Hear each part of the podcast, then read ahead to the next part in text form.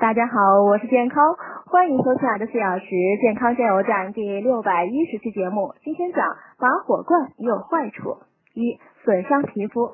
拔火罐呢是用罐子与皮肤组合成一个密闭空间，通过燃烧消耗密闭空间内的氧气，减少密闭空间内的压力，将体内的淤气呢通过毛孔吸出。但体内淤气通过毛孔被吸出体外后呢，就会使毛孔舒张。如果舒张时间太久或者舒张力度太大呢，就容易造成毛孔变粗，使皮肤呢变粗糙。所以拔火罐要控制时间和频率，每次拔罐时间呢不宜超过五分钟，在相同地方拔罐时间间隔呢不少于三天。第二呢，易诱发中风。拔罐之后呢，皮肤毛孔处于舒张状态，易导致外界环境中的寒气进入人体，诱发中风。